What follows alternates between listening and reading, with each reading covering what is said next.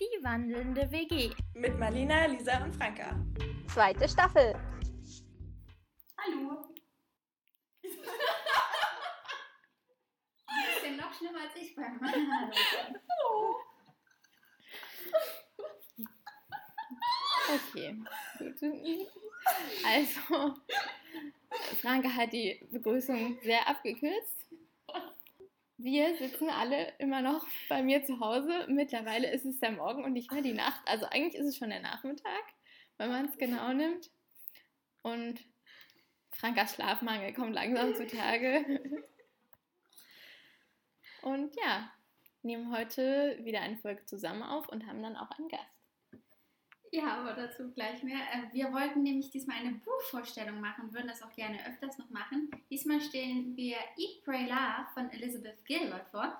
Das hatte Franka vorgeschlagen, aber Franka wurde es von Carla empfohlen und die sitzt jetzt bei uns. Ja, ich wurde zu einem sehr chaotischen, schönen Frühstück hier eingeladen und sitzen wir immer noch an dem gleichen Tisch, fünf Stunden später. Und Beziehungsweise schon wieder. schon wieder, ja.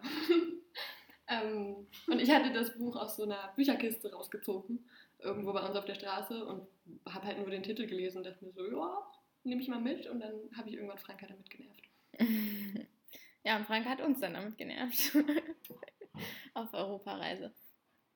Ja, also ich kann ja mal ganz kurz sagen, Eat, Pray, Love ist von Elizabeth Gilbert und das eine mittlerweile ziemlich bekannte Autorin. Ich denke auch vor allem durch das Buch in den USA und auch weltweit. Also ich war auch New York Times Bestsellerin, steht hier sogar groß noch auf meinem Exemplar dra drauf.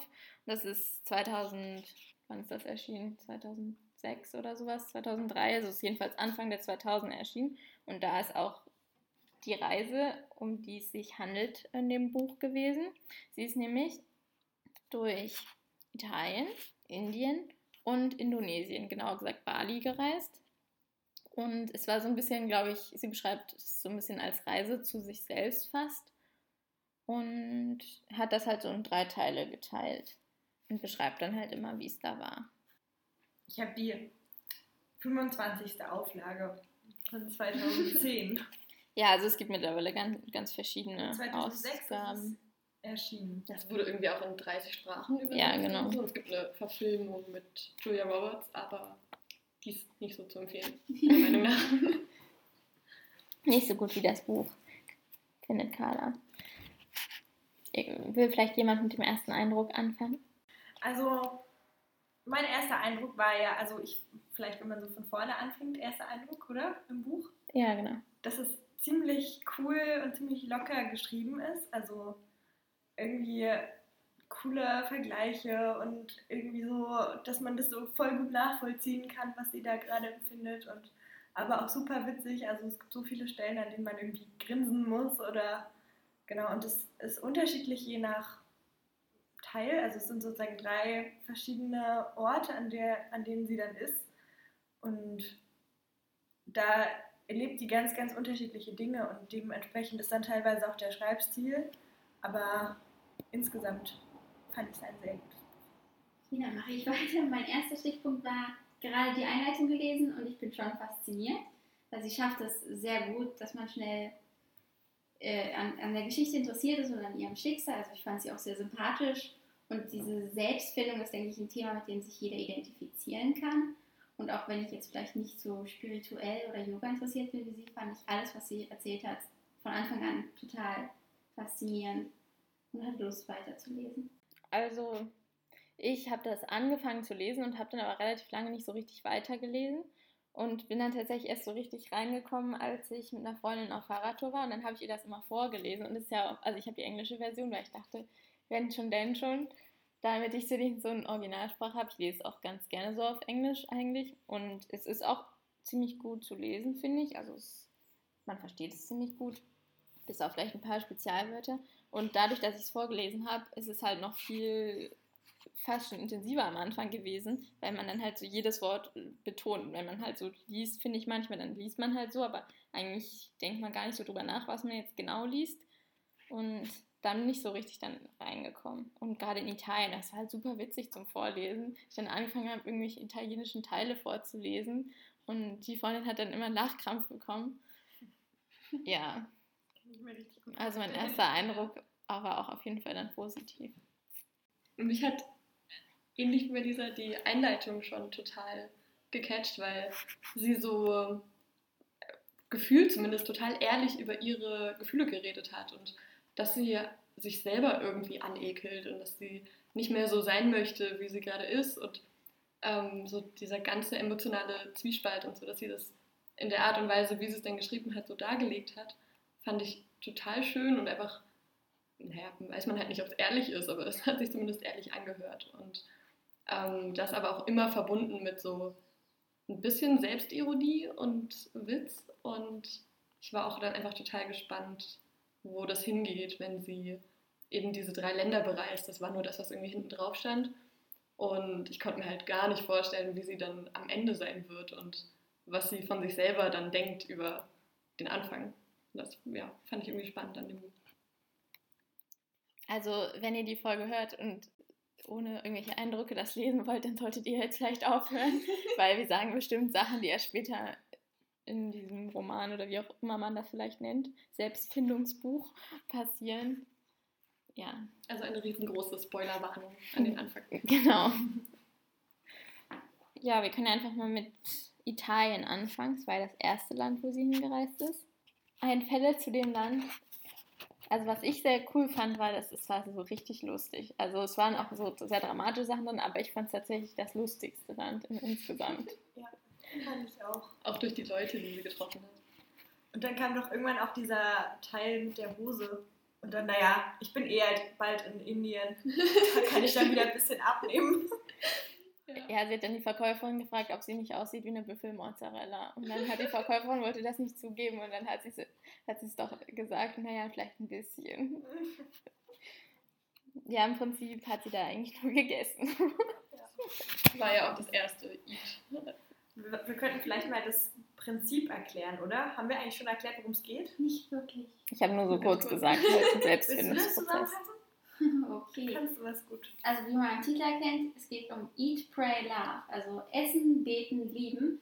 Und sie hat sich gedacht, dass sie in Italien anfängt und dort die Kunst des Genusses lernen und hauptsächlich essen möchte. In Indien dann möchte sie beten lernen, meditieren lernen, in dem Ashram ihrer Meisterin ein bisschen mehr über sich selbst lernen. Und in Bali möchte sie dann schaffen, beides miteinander zu verbinden. Genuss und Göttlichkeit.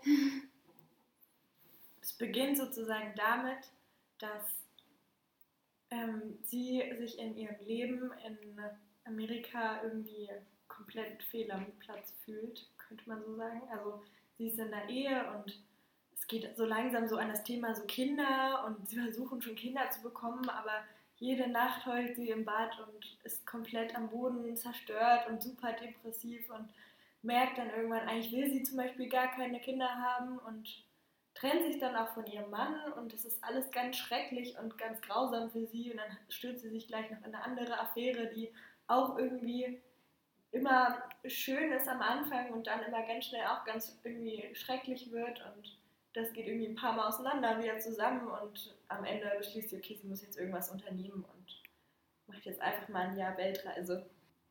Und ist da schon so Anfang 30. Also es ist, sie ist jetzt nicht 18 oder so und beschließt jetzt auf Weltreise zu gehen, sondern sie hat halt auch schon so ein aufgebautes Leben im Prinzip. Sie lässt einfach alles zurück. Ich glaube, ihre Möbel stellt sie bei ihrer Schwester unter, verkauft irgendwie sonst alles, nachdem diese grausame Scheidung da durch ist. Und äh, die hat irgendwie auch zwei Jahre gedauert, gefühlt, glaube ich, oder? Ja, aber auch noch mit ganz viel Rechtsstreit irgendwie und Haus und hin und her. Und dann halt immer noch diese andere Affäre, die sie hatte. Ich habe schon wieder vergessen, wie der Typ hieß. Aber David oder so? David? Mhm. Ja, Ich glaube, David heißt er. David. Ähm, wo man, also wo sie so beschrieben hat, wie sehr sie ihn liebt, aber dass es einfach, dass es einfach nicht funktioniert und dass sie immer wieder zusammenkommen und immer wieder sich trennen und ja, sie dann auch sich selber quasi das Versprechen gibt, in diesem einen Jahr sich von Männern fernzuhalten und sich dann nicht schon wieder in irgendwas anderes reinzuschmeißen. Und gerade in Italien ist das natürlich, also das ist ja die Versuchung eigentlich groß erstmal. Die Stellt sie dann ja auch fest, das ist ja eigentlich das schlechteste Land, um sowas zu machen. Befindet sie dann, aber sie macht es dann trotzdem und findet dann eher ihre Liebe fürs Essen. Sie lebt ja eigentlich auch ganz gut. Sie findet ja ganz viele neue Freunde und Genau. hat irgendwie eine wunderschöne Zeit. Einfach so ohne Männer und das ist, glaube ich, auch mal so eine Erleichterung. Also ich habe ihre ähm, Fähigkeit, Freunde zu finden und Freundschaften zu schließen, sehr bewundert, weil wie schnell sie das einfach geschafft hat. Sie hat ja aber auch selber geschrieben, dass sie dafür ein Talent hat, dass sie es auch schafft, mit serbischen Kriegsverbrechern zu sprechen, wenn sie einen Artikel braucht und dann wieder lebend zurückzukommen. Also das find- fand ich sehr beeindruckend. Aber wir müssen jetzt nochmal darüber sprechen, wenn wir gerade bei Freunden sind. Luca Spaghetti. Ja, sie hat einen Freund, der heißt Luca Spaghetti oder Spaghetti, was weiß ich, wie man das auf Italienisch Ja, ausspricht. genau, auch noch ein Italiener, der Spaghetti heißt. Ja, und das ist echt immer total lustig. Das kam irgendwie dazu, weil irgendein anderer Freund von ihr ihn kannte und sie war so, Moment, er ist Italiener und er heißt Luca Spaghetti? Ich will mit ihm befreundet sein. und das klappt aber auch ganz gut. Und ja. Und der ist so der typische Italiener, den man sich vorstellen kann. Mit allem, was dazu gehört. Also er wohnt halt in Rom und eigentlich auch schon sein ganzes Leben gefühlt im selben Haus und mit einer Frau, die er auch schon ganz lange kennt. Die sind, glaube ich, auch verheiratet und geht irgendwie jedes Wochenende zum Fußballspiel und, und hat so ein, war auch schon in anderen Ländern, aber ist immer wieder zurückgekommen und befand, dass es da am besten ist zum Leben. Okay, sonst noch irgendwas zu sagen zu Italien? Und was ich auch cool fand, waren manchmal so Hintergrundgeschichten. Also manchmal hat sie dann ja über einen Brunnen oder ein Grab oder was war das? Ja. Irgendwie ewig geschrieben und hat da irgendwie ewig irgendeine Geschichte dazu erzählt, die sie cool fand. Und ich fand die tatsächlich aber auch cool. Es war irgendwie schön, das zu lesen, wo man sich so denkt, okay, trockenes Geschichtswissen, aber nicht. Und sie hatte eine total große Faszination für die Sprache. Ah ja, stimmt. Das war eigentlich so mit der Grund, warum sie Italien ausgesucht hat, weil sie immer Italienisch lernen wollte. Ja. Und das aber nie gemacht hat, weil es hatte halt keinen Sinn in Amerika. Spricht ja nicht Italienisch. Und dieser Moment, wo sie irgendwo im Zug saß, glaube ich, und dann mit jemandem gesprochen hat und wirklich einfach Italienisch geredet hat, ohne drüber nachzudenken, wie sie dieses Hochgefühl beschrieben hat, das fand ich auch total beeindruckend. Ja, das stimmt. Es ist ja auch irgendwie so gewesen, ich glaube, das haben wir auch noch nicht gesagt. Ähm, mit den Ländern wusste sie ja schon vorher, warum sie dahin will. Und ich glaube, auf Indonesien, also das letzte, also Italien halt, weil sie auch Italienisch lernen wollte und weil sie so dachte, da wollte ich schon immer mal hin und die Sprache ist schön und genießen kann man da auf jeden Fall auch. Indien, weil sie halt in dieser ganzen Scheidungskrach-Situation so zum Yoga gekommen ist und Meditation und äh, da eben so eine Meisterin hatte, ein Guru, ein, ein Guru und die leitet eben so ein indisches Ashram, sozusagen auch so ein Glaubensort, sage ich einfach mal. Ja. Und da wollte sie eben auch hin. Und Indonesien war sie irgendwie auch für ihre Arbeit, also sie ist ja auch Journalistin, glaube ich, und hat da irgendwie so einen alten Medizinmann getroffen und der mein, hat ihr so aus der Hand gelesen und meinte zu ihr, du kommst zurück und du wohnst hier. und wir sehen uns ganz viel und keine Ahnung. Und dann war sie so, na, wenn ihr das sagt, muss ich das wohl machen. Und deswegen hat sie die drei Orte ausgesucht und eben auch mit dieser Intention, was du ja schon gesagt hast, genießen und dann dieser Selbstfindung und dann die Mischung aus beidem. Und dann stellt sie hinterher fest, Italien, Indien, Indonesien, alles mit I vorne. Und es geht ja um Selbstfindung. Und das ist schon witzig. Ja, wir können ja vielleicht noch ein paar Zitate so vorlesen, falls ihr welche habt. Also was mir dann direkt eingefallen ist, also erstens mit dem Liebeschaos mit David, da habe ich mir auch was markiert. Also ich habe es ja auf Englisch gelesen, das heißt, sie sind jetzt immer Englisch. The first summer of Liz and David looked like the falling in love montage of every romantic movie you've ever seen, right down to the splashing in the surf and the running hand in hand through the golden meadows at twilight.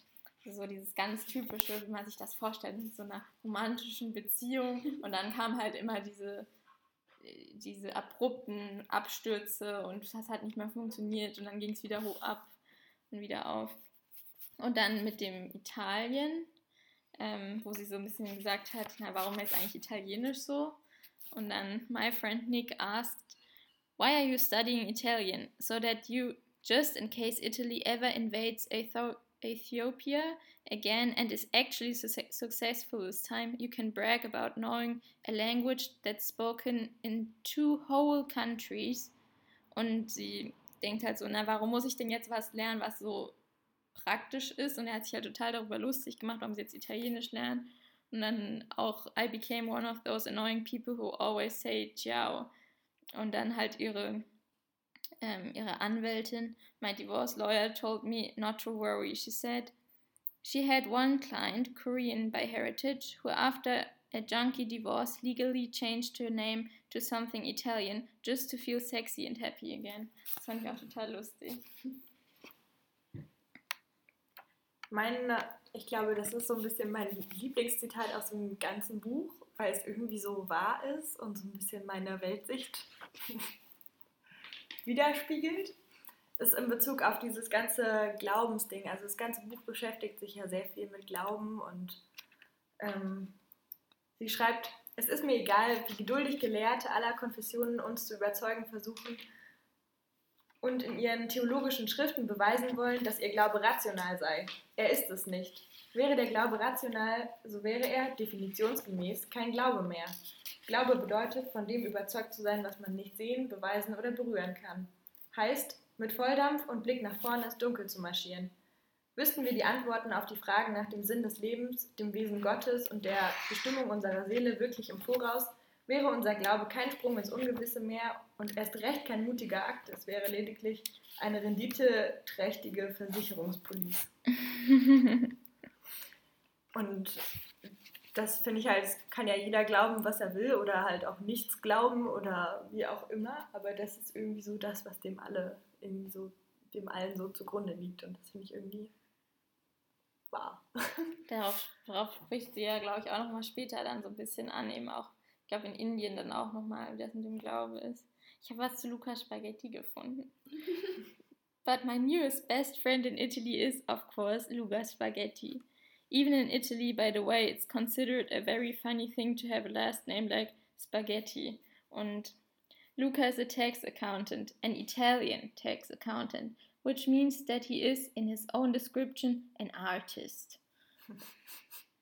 He is in his early 30s and has had the same girlfriends since he was a teenager.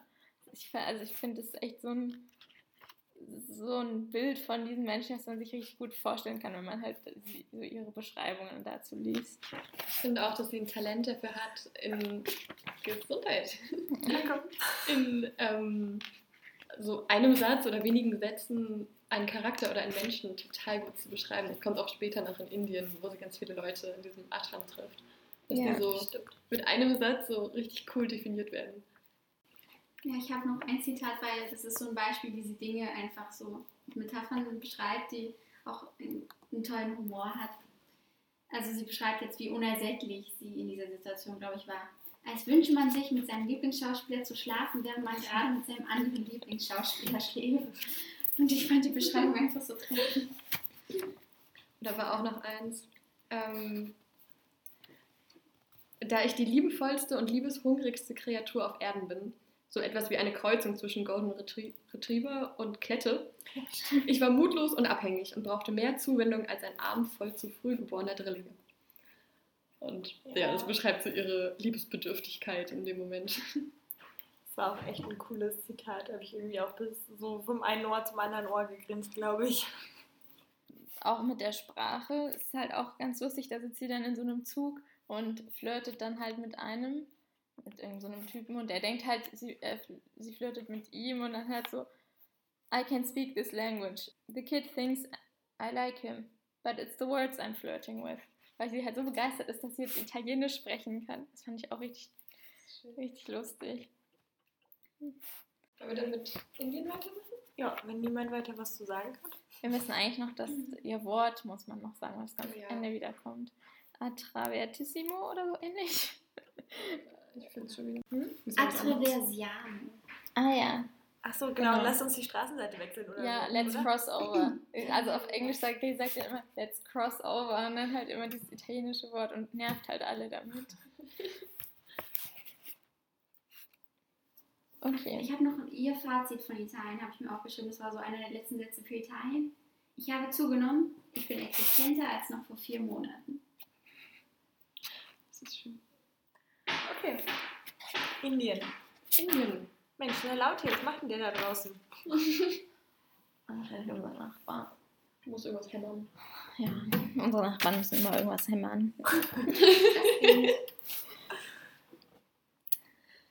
Ja, Indien ist, finde ich, sehr anders als Italien. Also das ist weniger lustig, würde ich sagen. Es hat auch seine lustigen Momente, aber es ist schon mehr so näher noch spiritueller und halt ihr Prozess darin. Und auch schon ein bisschen noch über die Beziehungen zu den verschiedenen Menschen davor, aber die so dramatisch geendet haben in den USA, aber es geht dann schon mehr vorwärts, finde ich.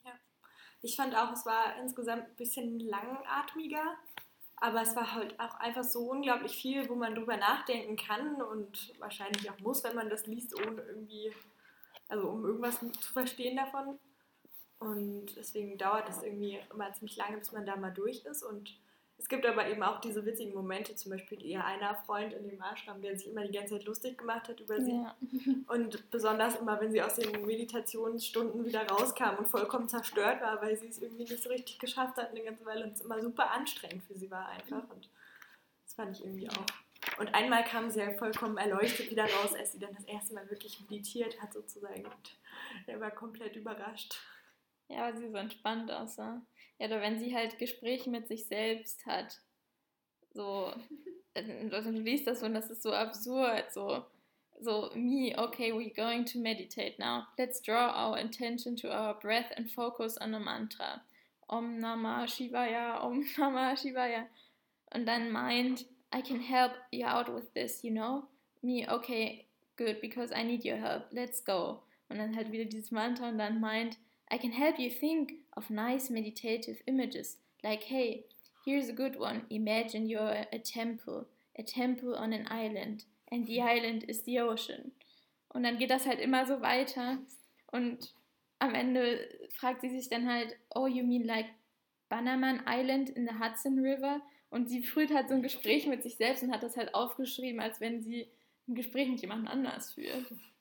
Das ist auch immer so vollkommen gaga, wie das Gehirn immer versucht, also ihr Geist sozusagen immer versucht, sie komplett aus der Bahn zu bringen und Ja.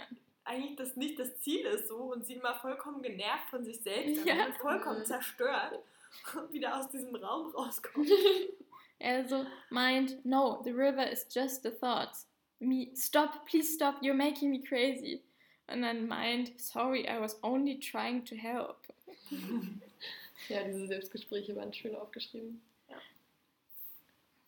Ich fand das auch in der Phase irgendwie total hilfreich, weil ich das halt von mir selber kenne. Das so, ich glaube, sie hat das als Monkey Mind beschrieben, dass sich so ähm, der Kopf immer so von einem Gedanken zum anderen hangelt und nie stillstehen kann und immer von einem zum anderen hüpft. Und das ja, kenne ich halt auch total gut und fand ich beim Meditieren immer total frustrierend. Und es war einfach schön zu lesen, dass es halt anderen auch so geht. Und auch bei dieser einen Meditation oder bei der einen Übung, ich weiß nicht mehr so genau, ähm, meinte sie, dass so ihr Körper total heftig darauf reagiert hat und dass sie, oh, das war ein Mantra, wo sie das auf gar das keinen dieses, Fall. dieses äh, wie heißt das, Ah, Gesangsdingsbums. stimmt. Guru Gita, oder? So? Ja, irgendwie sowas. Morgengebet. Genau, dass sie das überhaupt nicht abkonnte. Mit irgendwie diesen 150 Strophen Ja, oder was das war. Und dass dann aber ähm, der eine, ich weiß nicht wer es gesagt hat da, aber der meinte halt, naja, okay, wenn du so hart darauf reagierst, dann zeigt das doch, dass da irgendwas dran ist und dass da, dass du da noch tiefer reingehen solltest und dass es nicht einfach nur heißt, okay, wenn es dir nicht gefällt, dann lass es halt. Und ja, also das fand ich so in Bezug auf irgendwie was über Yoga und Meditation lernen auch mega spannend. Ja, ich glaube, das war sogar auch ein Amerikaner oder je- jedenfalls so ein Professor oder so, dem hat sie dann auch ihr Leid geklagt mit ihren Beziehungen und so. Und der hat dann nur so gesagt, oh Gott, gut, dass er das jetzt nicht mehr hat, dieses ganze Drama. Also das sind dann auch immer so Personen, also man stellt sich das, finde ich, eher schon so ein bisschen vor, naja, das sind dann alles so Menschen und die beten dann nur die ganze Zeit, aber sie, sie beschreibt halt dann immer diese Person und dass sie halt teilweise so auch total lustig dann immer ähm, sind, obwohl die da vielleicht sogar so sozusagen Festangestellte, ich weiß nicht, wie heißt das denn dort, ist ja kein Guru, sondern irgendwas drunter, aber halt schon, die halt den Personen helfen, die dann da kommen, halt so ein bisschen zu sich selbst zu finden. Irgendwas dazwischen. Also auch, Ja, so, so, auch so Lehrer, so ein bisschen, genau. könnte man sagen. Anleitung, Praxisanleitung. Ja, vielleicht sowas in die Richtung. Bestimmt heißen die Praxis an. Okay, wollen wir dann jetzt so, hat noch jemand was zu sagen oder sonst können wir ja zu den Zitaten kommen. Wir müssen, glaube ich, aufpassen, dass wir nicht schon alle guten Stellen vorher sagen. Sonst will keiner mehr das Buch lesen. Ja. Na, dann lassen wir unsere besten Zitate immer weg. Dafür müsst ihr das Buch dann lesen. Damit könnt ihr Malis Buch ausleihen, da ist alles markiert. Nicht alles, aber vieles. Na, Franka meinte ja vorhin, mit dem Glauben hatte sie ja schon in Teilen was vorgelesen. Ich habe ja gesagt, ja, das kommt dann ja auch nochmal wieder. Und hier ist zum Beispiel ein Teil, ja, we gallop through our lives like circus performance. Performers, also wir haben ja gesagt, dass sie auch immer so gute Vergleiche hatten, dass zum Beispiel auch so eine like circus performers balancing on two speeding side by side horses. One foot is on the horse called fate, the other on the horse called free will. And the question you have to ask every day is which horse is which? Which horse do I need to stop worrying about because it's not under my control? And which do I need to steer with concentrated effort? There is so much about my fate that I cannot control, but other things do fall under my jurisdiction. Was ich auch cool finde im Zusammenhang mit Glauben, ist das irgendwie schon wieder so lang, weil wir sind immer alle so, so lang. Denn dazu sind Rituale da. Wir Menschen praktizieren spirituelle Zeremonien, um einen sicheren Ort für unsere Glücksgefühle und Traumata zu haben, damit wir sie nicht, damit wir sie nicht ständig mit uns herumschleppen müssen. Wir alle brauchen solche Orte ritueller Regeneration. Und wenn unsere Kultur oder Tradition das spezifische Ritual, das wir brauchen, nicht kennt, steht es uns, meine ich, wahrhaftig zu, uns selbst etwas entsprechendes auszudenken, um unseren gestörten Gefühlshaushalt mit aller Do-it-yourself-Erfindungsgabe des generösen Klempners bzw. Poeten wieder in Ordnung zu bringen. Ich fand das auch schön, was sie über Seelenfreunde geschrieben hat. Und ich glaube, das hat Richard gesagt. Also der, Der, der lustige Freund coole, aus Texas. coole Zitate. ähm, als sie wieder mal in einer Phase war, wo sie mit ihrem Ex-Freund, mit dem David, wieder zusammenkommen wollte und nicht ohne ihn und bla. Und dann hat er gesagt, ähm, die Leute meinen, ein Seelenfreund sei jemand, der perfekt zu einem passt. Und genau das wünschen sich alle. Aber ein wirklicher Seelenfreund ist ein Spiegel. Ist der Mensch, der dir alles zeigt, was dich hemmt, der dir zeigt, wer du bist, damit du dein Leben ändern kannst. Ein wahrer Seelenfreund ist wahrscheinlich der wichtigste Mensch, den du je treffen wirst, weil er deine Mauern niederreißt und dich ohrfeigt, bis du aufwachst. Aber immerzu mit einem Seelenfreund leben? Nee, zu anstrengend. Seelenfreunde treten in unser Leben, nur um eine weitere Schicht unserer Seele aufzudecken. Dann verschwinden sie wieder. Gott sei Dank. Ja, das stimmt. War auch gut. Ja, zu Richard habe ich auch noch was, aber es ist echt, das fand ich echt richtig lustig. Weil er hat halt auch so geschrieben über seinen Glaubensweg, so ein bisschen hat sie halt beschrieben, wie er das ihr erzählt hat.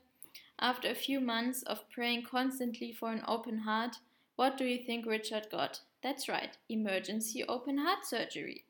His chest was literally cracked open, his ribs cleft away from each other to allow some daylight to finally reach into his heart, as though God were saying, How's that for a sign? Und das, das, fand ich, das fand ich auch. Sie hat halt manchmal auch so Erlebnisse, wie sie dann beschreibt oder wie andere was erlebt haben. Oder sie erzählt auch immer ein bisschen mit der Geschichte noch im Zusammenhang. Und das ist auch mal ganz beeindruckend. Also ich habe eigentlich nur ein Zitat jetzt noch gefunden.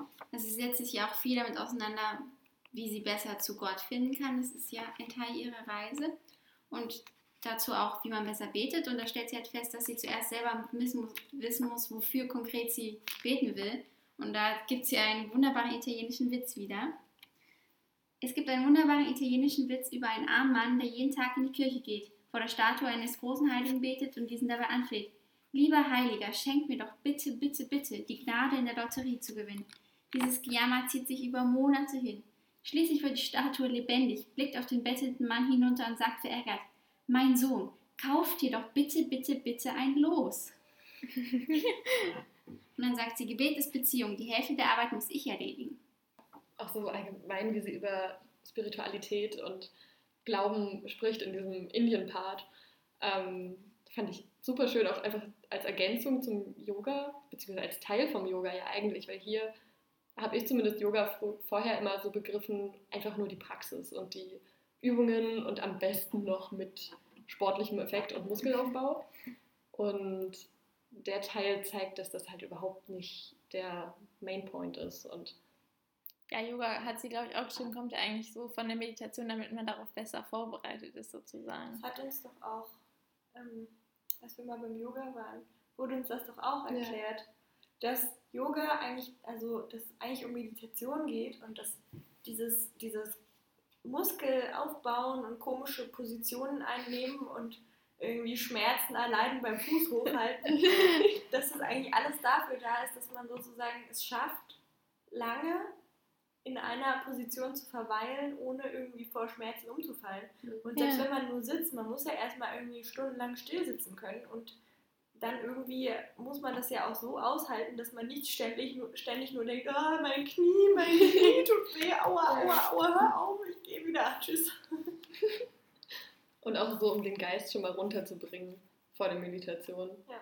Aber irgendwie hatte sie doch auch von einer Meditationsart gesprochen, wo ähm, man sich dann einfach nur hinsetzt ja. und wenn halt irgendwas weh tut, dann musst du trotzdem sitzen. Dann muss man es aushalten. Ja, du saß sie doch dann noch draußen und hatte irgendwie die Mücken vergessen. Irgendwie so. Die Moskitos vergessen und wurde komplett zerstochen und fand es aber auch irgendwie interessant, mal zu beobachten, wie die sich einfach dann auf sie draufgesetzt haben, sie gestochen haben und dann wieder gegangen sind. Und vor allem das Jucken hinterher ist, glaube ich, eigentlich das Schlimme. Wobei sie dann geschrieben hat, sie hatte 20 Stiche und dann dachte ich mir, ja, okay, das schaffe ich auch an einem normalen Tag. Stimmt. Ja, und was dann auch richtig krass war, war so ihre letzte Nacht und sie ist die ganze Nacht aufgeblieben.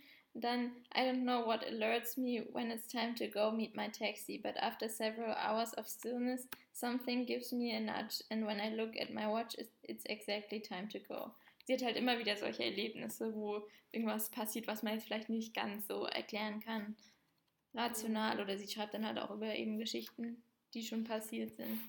Das vor allem in Indien, also in Indonesien fand ich das jetzt nicht mehr so extrem. Vor allen Dingen auch immer ihr Buch, wo sie irgendwie reinschreibt. Ja. Wo ihr dann sie selber oder jemand anders antwortet und sie so aus den schlimmsten Situationen rausholt. Also ist schon ganz schön viel Glauben und Spiritualitätszeug in dem Buch. Aber ich finde auch, also zum Beispiel wir sind ja irgendwie, also die du und ich, wir sind ja überhaupt gar nicht irgendwie religiös. Und ich finde, das muss man auch nicht sein. Also falls einen das interessiert und man das okay findet, darüber nachzudenken und sich andere Sichtweisen anzuhören und anzuschauen, dann reicht das schon. Ja. Und es ist einfach super spannend und es ist auch nicht beschränkt auf irgendwie eine Religion, sondern sie ist eben offen für alles so. Und das finde ich auch super cool.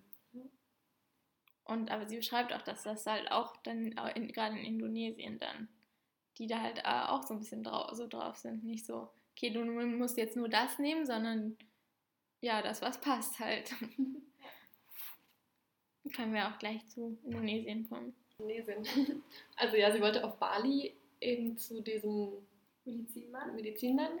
Hieß der Ketut, oder? Ja. ja ähm, der ihr eben damals äh, diese Prophezeiung gegeben hat, dass sie zurückkommen wird. Und dann ist sie da hingefahren und der konnte sich erstmal überhaupt nicht an sie erinnern und wusste überhaupt nicht, wer sie eigentlich ist und was genau sie jetzt da möchte.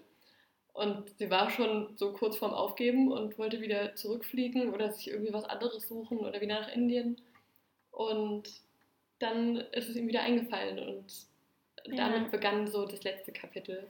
Und sie Zeit auf Bali, wo sie eben das alles zusammenführen wollte und lernen wollte, innerlich und äußerlich glücklich zu sein. Es war irgendwie auch echt süß, als er es nicht mehr wusste. Er ist ihm wieder eingefallen und sie war so überglücklich, dass er es wieder wusste. Und er war auch irgendwie überglücklich, dass sie da war. Und es war irgendwie. Sie hatte auch tatsächlich am Anfang ziemlich viel über die Geschichte von der balinesischen Kultur geschrieben. Das fand ich auch so. Ich habe das dann jetzt ein bisschen schneller gelesen, weil ich nicht ganz wirklich fertig geworden bin, aber ich bin trotzdem so über ein paar Sachen gestolpert und sie, wie sie beschrieben hat, dass sie halt erst immer dachte, die balinesische Kultur, also die sind alle so ganz entspannt und das ist immer friedlich und auch schon immer friedlich gewesen und alle verstehen sich super. Und dann liest sie so, oh, das war doch nicht ganz so in der vorherigen Zeit und die lächeln ja alle die ganze Zeit und das ist aber eigentlich andere Gründe hatte und da eben doch Krieg war und Mord und Totschlag. Um es zusammenzufassen, gab es da genauso wie auch in anderen Teilen der Welt. Das, das fand ich auch ganz gut. Aber apropos die lächeln immer alle, willst du mal dein Zitat zu, äh, vorlesen mit dem Lächeln, falls du das findest? Weil das finde ich auch irgendwie eine der besten Dinge überhaupt und eigentlich die beste Meditationsvariante, die man sich vorstellen kann. Ihr könnt jetzt mal über was anderes reden. Ich suche währenddessen. Was ich auch super süß fand, war immer ähm, die Frau von Ketut. Also, heißt er eigentlich, heißt er eigentlich Ketut oder Ketut? Ich habe immer Ketut gesagt. Ketut? Keine Ahnung. Ketut? Dann nennen wir ihn Ketut. Oder Ketut. War aber auch Ketut. Jedenfalls hat, ist seine sozusagen Frau und irgendwie hat er sie, glaube ich, auch sehr, sehr geliebt, eben gestorben vor kurzem. Und es ist dort irgendwie so üblich, dass die Frau seines Bruders, der nebenan wohnt, dann irgendwie auch bei ihm so die Haushaltsdinge, also die Frau sozusagen die Arbeit der Frau erledigt. Und man denkt irgendwie die ganze Zeit, es ist sozusagen seine nächste Ehefrau einfach, aber man stellt dann später irgendwann fest, dass es gar nicht so ist. Das fand ich auch irgendwie interessant, aber die ist jedenfalls am Anfang ihr gegenüber ziemlich abweisend und ähm, bekommt dann aber dadurch, dass sie, dass sie eben merkt, wie gern der äh, Kitut und sie sich haben und wie sie ihm auch hilft und so, irgendwie so langsam Zuneigung auch zu ihr und bringt ihr dann irgendwie so einen Kaffee und dann irgendwie noch, noch Kaffee mit Zucker am nächsten Tag und am Tag danach Kaffee mit Zucker und noch eine gekochte Kartoffel und, und dann gibt es diesen einen Moment, in dem sie dann so von hinten ankommt und einfach so nur ihren Zeigefinger anfasst und irgendwie so drückt und irgendwie wieder geht und so tut, als wäre nichts gewesen, aber irgendwie so. Hm.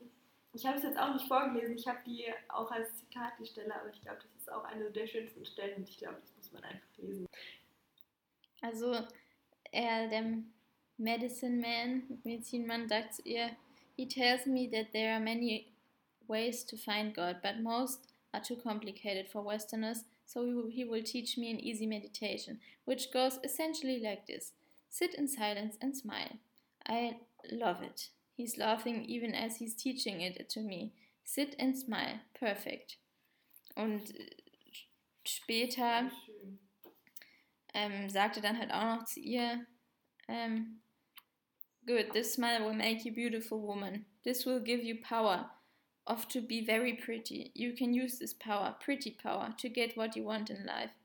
Pretty power. I repeat the phrase, loving it, like meditating, meditating Barbie. I want pretty power. also es ist wirklich so wie die auch meditieren. Das ist, ist auch ganz lustig gewesen, weil sie eben vorher so in Indien waren und das alles so sehr ernst war. Und dann kommt halt er und sagt zu ihr, ich muss einfach nur lächeln. Mhm. Sitzen und lächeln. Der ist einfach goldig, der Typ. Ja. Aber ich meine, das ist auch sowas, was man selber so mal machen kann. Also selbst wenn man jetzt kein Meditationsgenie ist, sich hinsetzen und lächeln, das macht manchmal so gute Laune und selbst wenn es nur fünf Minuten sind. Ja. Das stimmt. Also ich habe auch total viel markiert, was ich mir irgendwie merken möchte oder was ich ausprobieren möchte. Oder ja, so, so Kram einfach für einen selber kann man aus dem Buch, glaube ich, auch richtig viel rausziehen wenn, wie du gesagt hattest, man so ein bisschen irgendwie daran interessiert ist. Ja, es gibt so einige gute Laune-Tipps. Ich erinnere mich noch an eine Stelle, die war ziemlich am Anfang des Buches, wo es eben noch um ihre Scheidung ging und die Frage war, unterschreibt ihr Ehemann jetzt, ihr Ex-Mann, die Papiere und sie ist damit somit frei und die Scheidung ist endlich abgewickelt. Die haben damit schon zwei Jahre darum gekämpft oder nicht. Und da hat ihre Freundin gesagt, okay, du erstellst jetzt in deinem Kopf eine Petition und dann unterschreibst du die und ich unterschreibe die und dann denkst du über jeden deiner Freunde nach und überlegst, ob die sie auch unterschreiben würden. Und dann sagt sie, zählt sie die ganzen Personen auf, die von ihrem Freundeskreis, die die auch unterschreiben würden. Und dann gehen sie über zu den ganzen berühmten Persönlichkeiten, Gandhi und Mandela und wer noch alles, die das auch alles unterschreiben würden. Und am Ende unterschreibt das auch. Aber es ist auch einfach für die Einstellung, für, die, für den Optimismus sehr hilfreich, sich das vorzustellen. Das stimmt, das fand ich auch eine coole Stelle. Ja. Wollen wir das Ende spoilern? Also ich meine, wir haben ja hier schon Spoiler-Alarm, also nochmal Spoiler-Alarm der größte für das Ende. Ja, sie lernt dann nämlich tatsächlich noch jemanden kennen. Und wie wir festgestellt haben, heiratet sie den dann auch später. Das kommt allerdings nicht mehr im Buch vor. ist ein gut aussehender Brasilianer und am Ende schippern sie auf eine balinesische, nee, nicht Bal- äh, eine indonesische Insel mit so einem Boot, auf dem sie früher schon am Anfang der Geschichte waren. Da schließt sich der Kreis und sie ist mit ihrem Traumprinzen da. Und das Beste ist einfach diese eine Tatsache, die ihr die ganze Zeit den Rücken gestärkt hat und irgendwie, was ihr irgendwie jetzt auch wichtig ist, ist, dass sie aus dieser Krise rausgekommen ist und irgendwie glücklich ist und aber nicht, weil irgendein Prinz sie gerettet hat, sondern weil sie selbst sich gerettet hat. Und Ja. das ist nur so der Bonus am Ende noch. So. Ja. Ja, Schönes, klar, super romantisch und alles Mögliche, aber eigentlich hat sie sich halt selber und nicht Ja. irgendein Typ. und tatsächlich hatten wir das jetzt auch vor der Podcast-Folge schon mal. Dann hat Lisa das, glaube ich, auf Deutsch vorgelesen und ich habe es nochmal auf Englisch. Oder du hast es auf Deutsch vorgelesen. Ich habe es nochmal auf Englisch vorgelesen. Und ja, ich fand es auf Englisch besser. Also ich finde, es bringt es mehr auf den Punkt. Also sie sagt halt, I was not rescued by a prince, I was the administrator of my own rescue. Ja, und dann, das sind so die letzten beiden Seiten. Und davor, ich dachte nämlich erst so, hey, was ist denn jetzt los? Weil so plötzlich ging es ja wieder schlecht und ich dachte so, hä? Und das war aber sozusagen ja, ne, nochmal eine Rückblende, als ich schon mal auf der Insel Hast war. du nicht mitbekommen, weil du überflogen hast, oder? Nee, ich dachte so, das ist eine Rückblende, aber das, die Rückblende dauerte dann so lange. Und normalerweise waren das immer so kurze Abschnitte. Und da war es halt nochmal so ein ganzes So. Kapitel. Da war ich dann immer völlig verwirrt.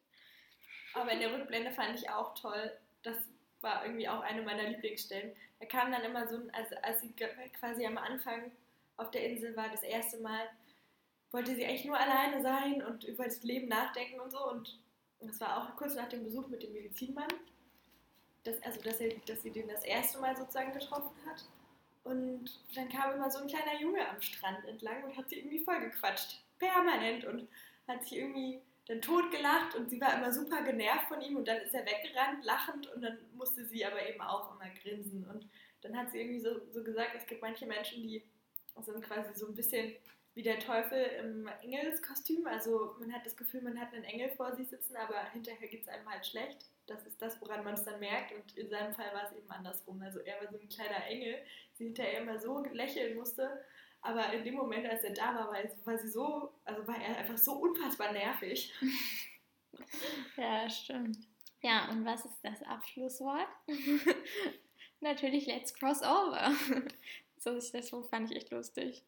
Also die letzten drei Zeilen ähm, sind halt einfach nur I say attraversiamo, let's cross over. Und damit endet dann halt so der Roman. Das fand ich ganz Das schließt auch den Kreis zu. Genau. Literarisch wertvoll. Also ja, ich finde, es ist auch echt ein guter Schreibstil. Ja. Und gerade auch im Indonesien-Teil ist es auch irgendwie wieder so ein bisschen mehr wie Italien, so ein bisschen lockerer alles geschrieben und irgendwie wieder noch mehr, noch mehr so witzige Stellen, wo man irgendwie grinst und trotzdem auch viel zum Nachdenken. Also Es ist so eine Mischung, eben genau, Balance. genau das, wie auch das eigentlich ist. Also Ja. Genau das Ziel erreicht. Sogar im Schreibstil wieder gespiegelt. Dann haben wir noch so ein paar Oder-Fragen. Und Wir können ja vielleicht noch ganz kurz vorher sagen, ja, ne? Ihr könnt ja auch mal schreiben, wenn ihr das schon gelesen habt, ob ihr das auch so seht oder ob ihr das anders seht. Wahrscheinlich eh wieder, wieder niemand schreibt, aber man kann es ja mal anbieten. So so beleidigte Unterton. Leicht vorwurfsvoll, das ist gut.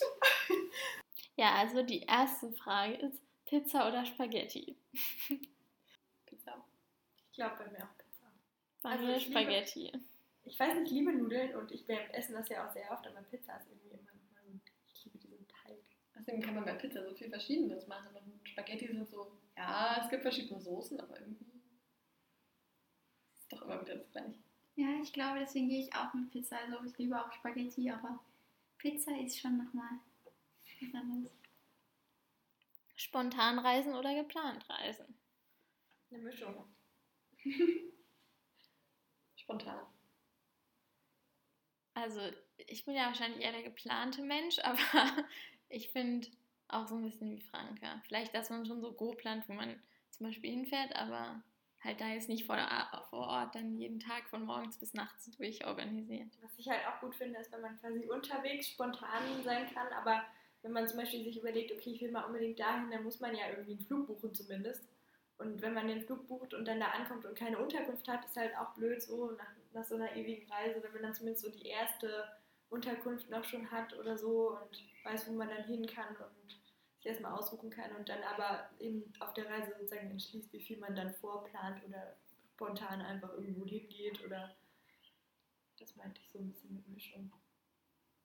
Bei mir ist tatsächlich Tendenz spontan reisen, also nicht ausschließlich. Es ist auch mal schön, einfach hinzukommen und man weiß, man hat die Unterkunft und so. Aber spontan reisen hat doch nochmal einen gewissen Reiz für mich. Freiheit oder Sicherheit? Freiheit. Wir hatten die Frage schon. Ja. Es passte so gut zum Ja. Buch. Ich glaube auch Freiheit. Also es ist halt so eine riesige Frage, die man auf 30 Milliarden Sachen beziehen kann, aber Tendenz bei mir ist immer zur Freiheit. Bei mir auch. Bei mir auch. Rom oder Sizilien? Ich glaube, ich kann mich nicht entscheiden, weil es so komplett unterschiedlich ist. Und in Rom war ich schon und es war wunderschön. Es ist, glaube ich, eine meiner Lieblingsstädte. Und Sizilien war ich aber noch nie und ich glaube, es ist auch wunderschön und es ist einfach komplett anders mit Meer und Aber deshalb ist es ja die Frage. also wie gesagt, ich könnte nicht, entscheiden. Ich müsste auch erstmal beides sehen oder beides nicht sehen. Aber könnte ja zum Beispiel sein, dass du sowieso Großstädte besser findest als Inseln. Könnte es theoretisch Ich finde sein. ja zum Beispiel auch, wenn ich reise, finde ich auch die Mischung gut. Also ich würde niemals nur permanent aufs Land. Das ist ja irgendwie auch langweilig, wenn man keine Menschen trifft und irgendwie gar nichts von der Kultur zum Beispiel mitbekommt. Aber durchgängig Großstadt ist auch einfach irgendwann anstrengend. Deswegen würde ich, glaube ich, ich, also ich habe auch beides noch nicht gesehen. Ähm, ich würde eher so zu Sizilien tendieren. Ich weiß nicht, aber Rom würde ich auch gerne. Oh. Das ist viel schwieriger als Pizza oder Spaghetti. Ich war auch noch nie auf Sizilien, aber ich liebe Rom. Und auch wenn ich nicht so der Großstadtmensch eigentlich bin, gehe ich mit Rom, weil es ist eine wunderschöne Stadt. Ich habe tatsächlich beides schon gesehen und ich würde sagen Sizilien. Einfach weil Sizilien hat auch Städte und Sizilien ist so extrem belebt, dass man sich teilweise auch fühlt, als wäre man in einer Großstadt. Ich war noch nie in einem Land oder auf einer Insel, wo in jedem kleinsten Örtchen abends so viele Leute rumlaufen und zwar keine Touristen oder wenn dann italienische Touristen, das konnten wir natürlich nicht unterscheiden, durch die Gegend rennen, als wären sie jetzt in der Großstadt mit schicken Kleidern und hohen Schuhen und sich ins Restaurant setzen. Und ja, das finde ich das Faszinierende an Italien. Was ist die nächste Frage? Schöne oder praktische Sprache? Also Italienisch oder Englisch? Zum Beispiel oder Spanisch oder sowas. Chinesisch finde ich auch eine praktische Sprache. Also Ungarisch oder Chinesisch? Nichts von beiden. Ungarisch finde ich tatsächlich ziemlich cool. Mhm. Dieses gesamte Drum, Trum, Trum, Trum. Schon schon schon. Gar nicht mehr Russisch. Naja, aber es ist ja ganz anders. Es ist ja eine ganz, ganz andere Sprache. jedes Mal. Ich glaube, ich würde trotzdem. Okay, ich mache das jetzt nicht mit Ungarisch oder Chinesisch. ähm, aber ich würde immer zu, zu schöneren Sprachen tendieren, weil ich glaube, wenn ich eine Sprache lerne, weil ich sie praktisch nur finde, Ja. habe ich nicht die gleiche Motivation. Und ich, mir mir fällt so schon schwer, Sprachen zu lernen. Und wenn ich die Sprache dann nicht mal schön finde, ich glaube, dann kann man es auch gleich vergessen. Ja, ich glaube bei mir auch so. Also ich würde nicht auf Englisch verzichten wollen, weil es ist so toll, einfach mit so vielen Menschen Aber Englisch zum Beispiel sich unterhalten zu können. Ja, finde ich auch. Aber ich finde es dann doch eher praktisch und wenn ich, keine Ahnung, ich versuche ja Russisch zu lernen, das ist dann schon einfach nur, weil ich es schön finde und da ist die Motivation größer. Und es gibt so viele so schöne Sprachen, da würde ich dann die Schönheit der Praktizität, der Praxis doch vorziehen. Also Praktikabilität. sie sagt auch ganz schön irgendwie, ich glaube im Buch zwischendurch mal, äh, why does everything has to be practical oder sowas in die Richtung. Also warum muss denn immer alles praktisch sein? Und das finde ich da auch. Also ich würde auch eher zu schön Ich tendieren. muss aber sagen, an bestimmten Dingen bin ich ein großer Fan von praktisch. Zum Beispiel, wenn es irgendwie um Geschenke geht. Wenn man sich überlegt, was schenkt man jemandem, irgendwelche, irgendwas Kitschiges, meinetwegen auch was Schönes, was aber irgendwie rumsteht und einstaubt oder was Praktisches. Ich würde immer was Praktisches schenken und ich würde mir auch immer was Praktisches wünschen. Oder irgendwas, das man aufessen kann oder so. Irgendwas, was. ist doch praktisch. ja. Aber in dem Fall ist es ja praktisch unschön. Ja, und ich meine, es gibt auch so Deko-Dinge, die einfach wirklich schön sind und keine Ahnung, aber ich finde es immer cool, wenn man schöne Dinge hat, die vielleicht trotzdem einen Nutzen haben. Also die nicht nur einstauben. Aber ich meine, wenn es zum Beispiel bei anderen Dingen, bei Klamotten zum Beispiel, sehe ich das nicht mehr ganz so strikt. Also meistens, also für den Alltag teilweise schon, aber insgesamt nicht. Ja, es ging ja jetzt auch vielleicht nicht um Gegenstände nur, sondern vor allem so um, um bei ihr halt auch so ums Leben. Warum muss denn jetzt alles, was ich mache, jetzt mich voranbringen in meinem Ja. zukünftigen Leben und Ja. auf meinem Lebenslauf jetzt gut aussehen und das äh, da, in zehn Jahren, da habe ich da immer noch einen Nutzen von. So in die Richtung hat sie da, glaube ich, auch ein bisschen gedacht. Ich glaube, das ist der Wunsch nach Effizienz. Hm, Dass man sozusagen das verbindet, dass man halt vielleicht was macht, wo man unglaublich schöne Erinnerungen von hat, was aber irgendwie trotzdem noch hilft. Zum Beispiel Auslandsjahr oder so. Oder so. Also die nächste Frage ist Sprache oder Meditation lernen. Dann gar ich mal vor. Sprachen definitiv. Also bei mir ist halt so, ich finde Meditation unglaublich faszinierend. Ich denke, es kann sehr helfen beim psychischen Gleichgewicht und anderen Dingen. Aber ich liebe Sprachen und ich würde immer Sprachen lernen vorziehen. Ich kann mich nie so richtig entscheiden, ehrlich gesagt. Also, ich weiß, dass mir Sprachenlernen Spaß macht und dass ich das gerne mache. Und ich glaube, wenn ich jetzt die Möglichkeit hätte, eine neue Sprache zu lernen und irgendwie eine Sprache, die ich eben auch schön finde, dann würde ich das, glaube ich, auch machen. Oder wenn ich jetzt irgendwie, warum auch immer, auf die Idee kommen würde, das jetzt mal anzufangen.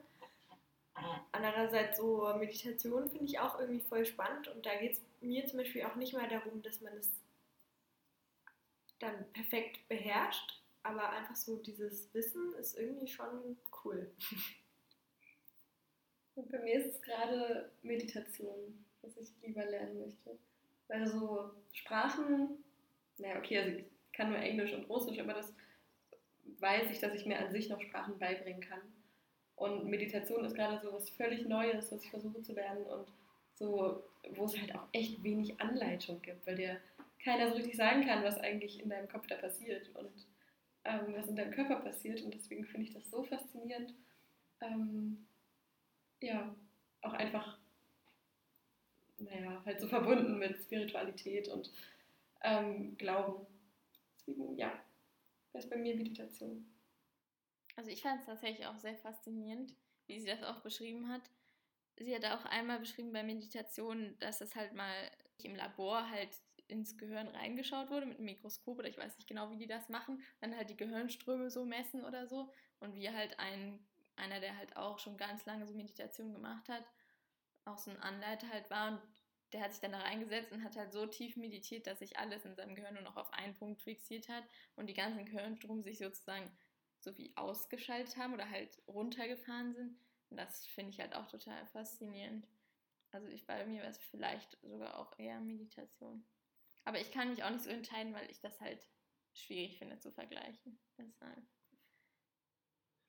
Ja, die nächste Frage ist: Gedanken, Emotionen, Zweifel aufschreiben oder hilft Aufschreiben da nichts? Bei mir hilft es fast immer. Ja. Ja, bei mir definitiv auch. Ich mache es nicht so oft, aber ich denke auch. Also es ist jetzt nicht hinderlich jedenfalls.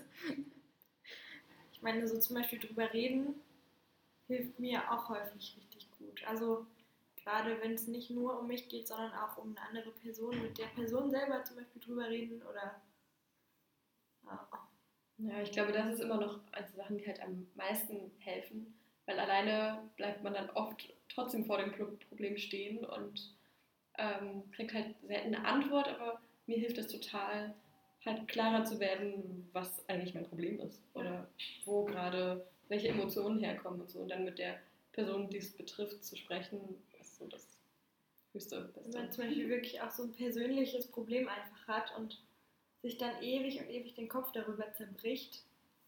Also so würde, ist das bei mir dann halt immer, dass ich da nicht irgendwie vorwärts komme und das nicht abschließen kann. Und manchmal, wenn man es einfach aufschreibt, dann hat man es irgendwie so aus dem Kopf auch so ein bisschen wie rausgeschrieben manchmal.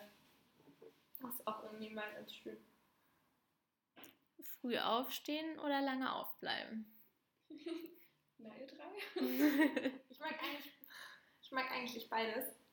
In der Praxis ist es dann eher Tendenz zum langen Aufbleiben, obwohl ich so Sonnenaufgänge und dieses morgens, wenn noch niemand wach ist, irgendwie draußen rumlaufen auch liebe.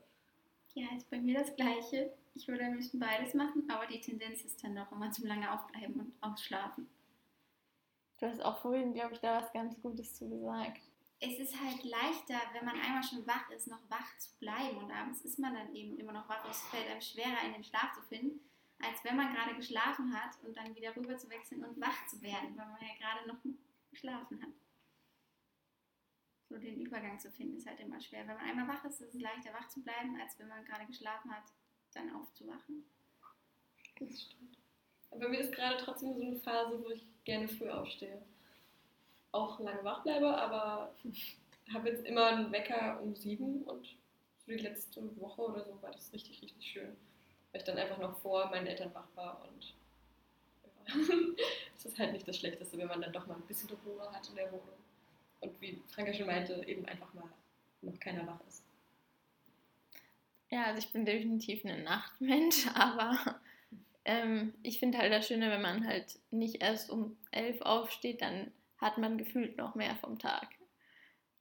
Und wenn man halt irgendwas umsetzen will, dann braucht man irgendwie Tag dafür. Also ja, nachts geht das auch, ich kann auch nachts produktiv sein, aber es, ich finde dann, wenn man schon so um zwölf dann das Gefühl hat, oh, man hat jetzt schon was gemacht und dann ist das so ein ganz befriedigendes Gefühl, finde Ja. ich, dass man den Tag sozusagen nutzt. Indien, Indonesien oder Italien als Reiseziel. Das ist so schwer. Ja, das ist wirklich schwer. Ich glaube, bei mir wäre es momentan zuallererst Indonesien. Ich kann es gar nicht richtig erklären. Ich glaube, das ist einfach das, wo ich die wenigste Ahnung von habe. Also Indien habe ich zumindest schon viel von gehört und es würde mich auch super interessieren. Und Italien war ich schon. Also ich glaube, Italien wäre so im Moment das Letzte, obwohl ich das auch super schön finde und da auch ganz viel noch irgendwie sehen will eigentlich.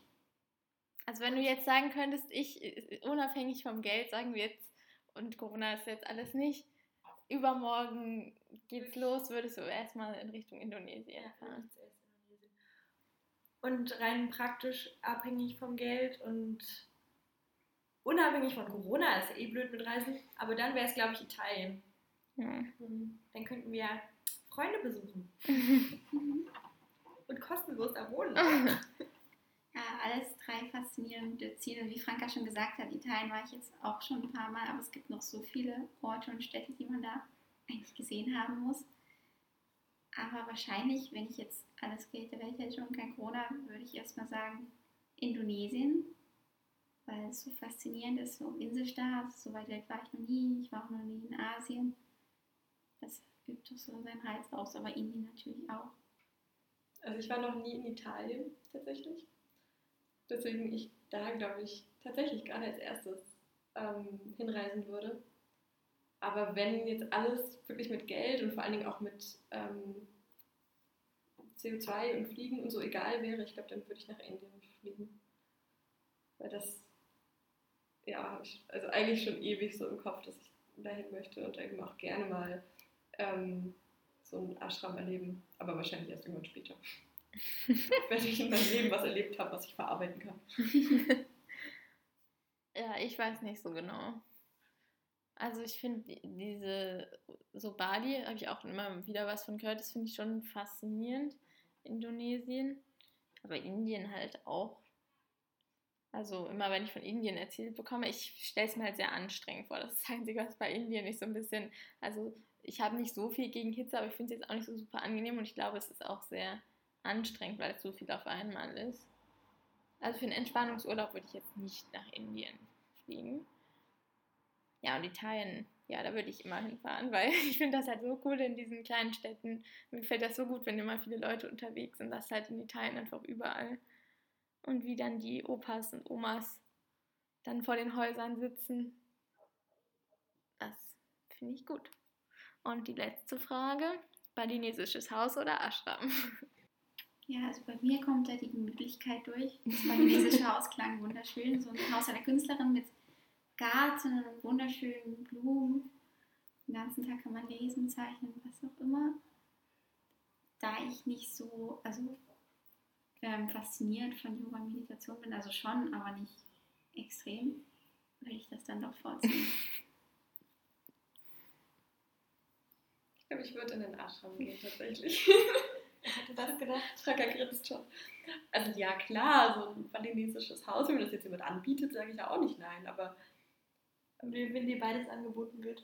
würde ich einen Ashram nehmen. Einfach, ja, weil ich glaube, dass ich dann mehr, mehr erfahren kann und äh, mehr daraus lernen kann. Bei mir wäre es so, jetzt komplett in diesem Moment könnte ich mich nicht entscheiden. In einem Moment, in dem ich durchgängig äh, zufrieden mit allem bin und über nicht so viele Dinge der Welt nachgrüble und ähm, das Gefühl habe, ich habe schon viel gesehen und brauche nicht noch viel mehr sehen, wäre es definitiv das balinesische Haus. Also ist jetzt nicht so, dass man da nichts sieht und so, aber da ist man halt auch irgendwie alleine und muss auch mit sich selbst klarkommen. Das ist wahrscheinlich auch nochmal. Aber Ashram ist, glaube ich, auch so eine Erfahrung, die nicht zu missachten ist. Also, Hm, ich finde es auch sehr schwierig. Weil ich kann mir aber auch noch, ich kann mir zwar ein bisschen was jetzt so drunter vorstellen, als ich das gelesen habe, aber so richtig vorstellen kann ich es mir ehrlich gesagt gar nicht, wie das dann tatsächlich ist in so einem Ashram. okay, also Fazit für alle Fragen: der Großteil der Menschheit kann sich nicht entscheiden. Aber so eine Tendenz hat schon eigentlich jeder immer gehabt, Ja, zumindest in Lebensphasen. Vor allem bei Pizza oder Spaghetti.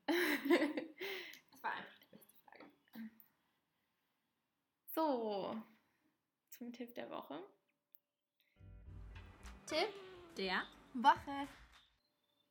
Möchte jemand unseren Tipp erklären oder soll ich ihn erklären? Du weißt Du ja musst ihn erklären, weil du es gemacht hast. Okay, ich habe ja, also, nur- ich hab ja nur Salat gemacht. Also, also der Tipp von Franka, Lisa und mir diese Woche ist natürlich Eat, Pray, Love lesen und ähm, ich habe gestern zusammen mit den beiden Salat gemacht und dann noch so einen Auflauf, einfach Gemüseauflauf und halt halt die ganzen Gemüse, also wir hatten Champignons, Zucchini, Aubergine, Möhren, Tomaten und außer die Tomaten habe ich das halt alles angebraten in Kokosöl und Olivenöl, immer ein bisschen abwechselnd. Ich glaube, eins hatte ich auch noch in so ein Tomatenöl angebraten und dann mit ein bisschen Gewürzen und dann das alles in Auflaufform. Und dann habe ich aus er Erbsen und Creme fraiche, können natürlich, wenn ihr es jetzt nur Gemüse und vegan oder so machen wollt, auch irgendeine alternative Sahnemöglichkeit nehmen. Und das dann halt gemixt, sodass das dann so eine grüne, helle Soße ergeben hat und die dann auch noch gewürzt mit Zitrone, Salz, Pfeffer, ja, allem möglichen, was ihr halt so da habt, wie es euch schmeckt. Ich habe auch noch Knoblauch reingemacht. Und dann kommt das halt über dieses ganze Gemüse, was schon angebraten ist. Und dann habe ich noch Käse drauf gemacht. Achso, ich habe auch noch ein bisschen Ziegenkäse in die Soße gemacht. Und dann habe ich mit Feta und Mozzarella und Pesto habe ich dann zusammen gemixt und das dann oben drüber gemacht. Es hat auf jeden Fall unfassbar gut geschmeckt. Was ist dein Tipp, Kalle? Kann ich, kann, kann ich noch eine Frage stellen? Wie zur Hölle, woraus zur Hölle besteht Tomatenöl? Na, ich habe einfach das Öl von diesen eingelegten Tomaten genommen. Ah, okay, okay. Weil ich dachte so, Aber das schmeckt bestimmt richtig gut. Ja. Ich dachte so, okay, so Leinöl besteht aus Leinsamen. Ja, das war vielleicht jetzt ein bisschen- Tomaten? Oli äh, Das war vielleicht ein bisschen irreführend. Okay, aber gut, dass das nochmal geklärt ist. mein Tipp der Woche ist, ähm, der wurde inspiriert heute durch eine Feiereinladung, die ein bisschen kryptisch war. Also, es war ein, naja, wie nennt man das denn? Wörterrätsel? Kreuzworträtsel. Kreuzworträtsel? Ja, wohl. Naja, ja, also halt so ein Rätsel. Einfach mehr Dinge in Rätseln zu verpacken. Und auch mal, keine Ahnung, eine Einkaufsliste oder eben eine Feiereinladung einfach mal völlig kryptisch ähm, in irgendwas zu verpacken und jemandem zu schicken und derjenige darf sich dann damit herumärgern. Ja, das ist eine sehr schöne Möglichkeit. Und ähm, zu unserem Abi hatten wir auch wieder eine Schnitzeljagd bekommen. Und es hat so viel Spaß gemacht, weil das also ja, war halt so eine Tradition aus der Kindheit. Und ähm, da habe ich erst wieder bemerkt, wie viel Spaß das macht. Genau, das ist mein Tipp der Woche. Sehr cooler Tipp der Woche. Ja. Okay, dann Zeit für die berühmten Abschlussworte. Wir wünschen euch einen schönen Tag, Mittag, Abend, Nacht und hoffen, euch hat diese Folge gefallen. Wir danken uns bei Carla, die ihre Meinung mit abgegeben hat zu diesem von ihr inspirierten Buch, das wir dann auch gelesen haben. Und freuen uns dann auf die nächste Podcast-Folge. Möchtest du noch was sagen, Carla? Tschüss. Tschüssi. Alle unsere Podcast-Folgen werden untermalt durch die Musik von Alex Frankas Patchwork-Vater und ihr findet ihn auf Spotify unter Fast und, das heißt das kleine Wort Fast, F-A-S-T, mit einem Und-Zeichen dahinter. Also schaut vorbei und unterstützt ihn. Dankeschön!